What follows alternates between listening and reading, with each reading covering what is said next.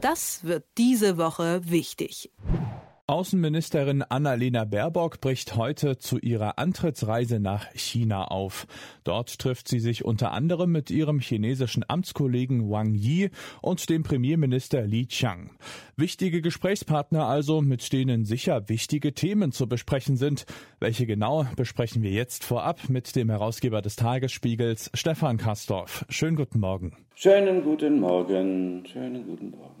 Ja, wenn man heute Morgen mal die großen Themen der großen Leitmedien durchgeht, fällt auf, dort findet die China-Reise der Außenministerin so gut wie gar nicht statt. Sind wir beide jetzt besonders früh dran oder ist die Reise doch nur weniger wichtige Symbolpolitik? Ja, wir sind natürlich besonders früh dran. Sie beginnt ja erst und deswegen werden die Vorberichte im Laufe des heutigen Tages online und dann auch äh, morgen in Print sein, das ist ganz sicher.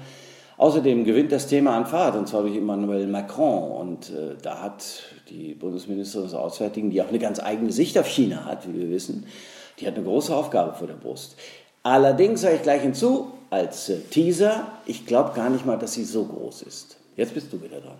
Ja, Macron ist ein sehr gutes Stichwort. Man sagt ja wohl, er hätte ihr diese Reise noch ein bisschen erschwert. Was genau hat er gemacht? Das glaube ich gar nicht mal. Also er hat sich sehr freundlich nahezu freundschaftlich, so jedenfalls liest man, mit dem chinesischen Präsidenten Xi unterhalten und war sehr konziliant im Umgang mit ihm. Das ist natürlich in Anbetracht der Situation, in der sich die Welt befindet und in der sich Europa mit China befindet, nicht ganz einfach wiederum, äh, sagen wir mal, so zu erklären. Und er hat sich nicht so recht erklärt, sondern hat gesagt, na ja, man muss jetzt mehr Eigenständigkeit finden. Europa soll eine dritte Supermacht neben China und neben den USA werden und soll sich nicht, ich sage es mit meinen Worten, von den USA in Konflikte mit China hineinbringen lassen, nicht ziehen lassen, sondern bringen lassen. Und außerdem ja, man solle die Risiken, also die es gibt im Verhältnis zwischen China und Taiwan und damit eben auch im Verhältnis zur übrigen Welt, Chinas zur übrigen Welt, die solle man jetzt nicht noch größer machen.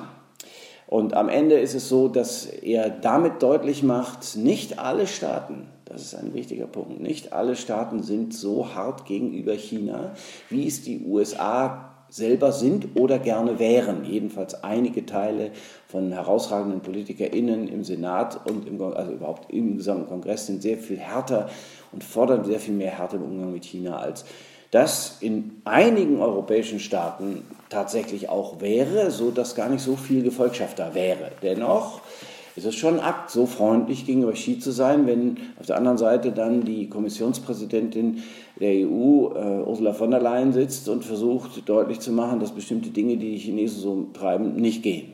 Das war schon auch, ja, das war mehr als eine, das war schon nicht mehr eine Gratwanderung, das war, er, ist, er hat sie gewissermaßen an den Grat herangeführt und mit einem Arm hält er sie jetzt gerade über dem Abgrund. Das war jetzt nicht richtig fein, muss man sagen. Äh, mit welchen Themen im Gepäck bricht die Außenministerin denn nach China auf, die unbedingt und vielleicht auch nur mit China zu besprechen sind? Naja, sie macht eine Südostasienreise, kommt dann noch Südkorea und Japan dazu. Alle werden natürlich aus Südkorea und Japan genau gucken, was sie da in China macht. Zwei Tage im Übrigen, wenn es denn mal so ist, das sagen wir anderthalb. Also das, sind, das ist das eine Thema. Also erstmal gibt es dieses Thema, also ist Europa eigentlich geeint, ja oder nein? Wissen die Europäer, was sie von den Chinesen wollen oder was sie von ihnen auch erwarten, dass sie es nicht tun oder wissen sie es nicht? Äh, dazu kommt noch, dass der äh, europäische Außenbeauftragte äh, Josep Borrell auch in Peking sein wird. Also es ist ein neues Doppel.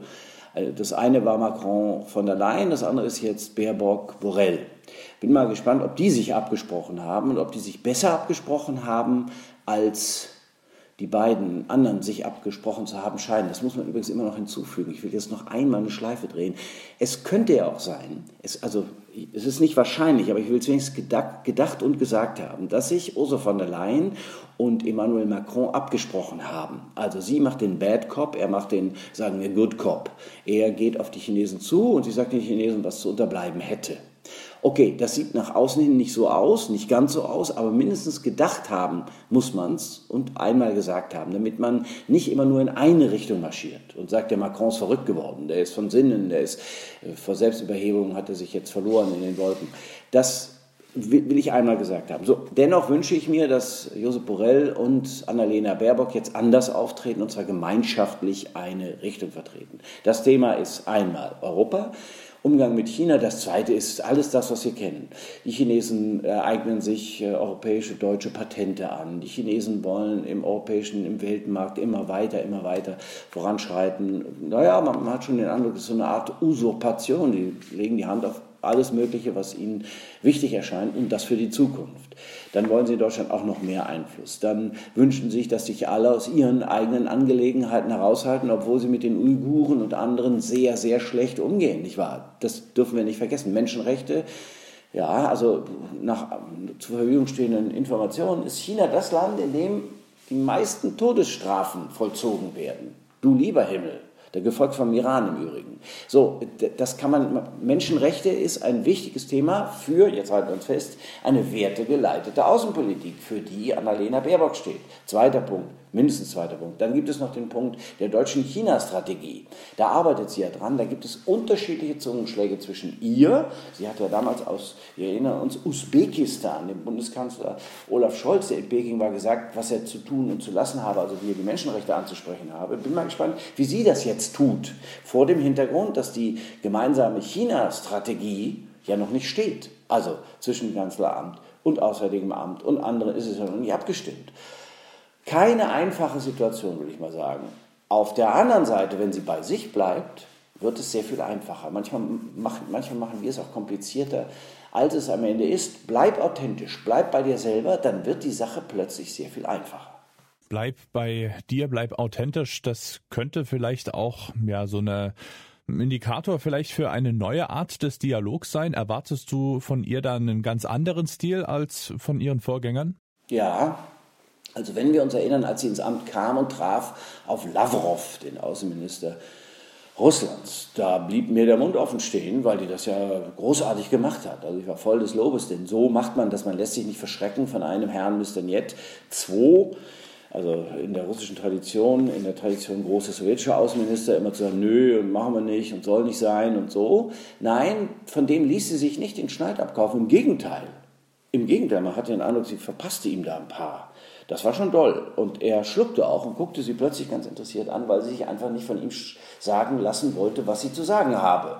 Oder auch nicht zu sagen habe. So, ich bin mir ziemlich sicher, dass Annalena Baerbock in der ihr eigenen Art das auch in in äh, China so machen wird. Ähm, sie wird dabei immer auch beachten, schätze ich, mehr den, den zu früheren Zeiten, jetzt ist sie länger im Amt und kennt auch ihren Kanzler, dass sie den nicht desavouieren darf.